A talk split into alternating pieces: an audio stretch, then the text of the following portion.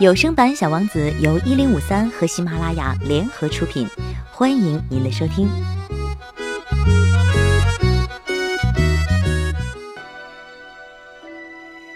第十八集，小王子穿过沙漠，只遇到一朵花。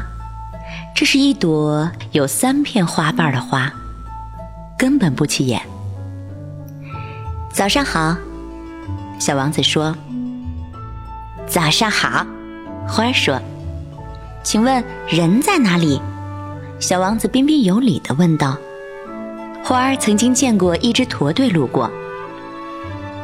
人，人，他重复着。我想当时有六七个人。几年前我见过他们，但是谁也不知道到哪里去找他们。风儿把他们吹走了，他们没有根基，这使他们的生活十分艰难。再见，小王子说。再见，花儿说。